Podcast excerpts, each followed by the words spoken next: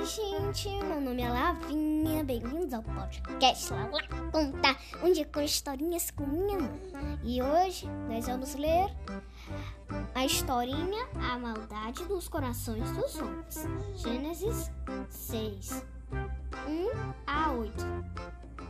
Os homens começaram a formar suas famílias e começaram a povoar a terra.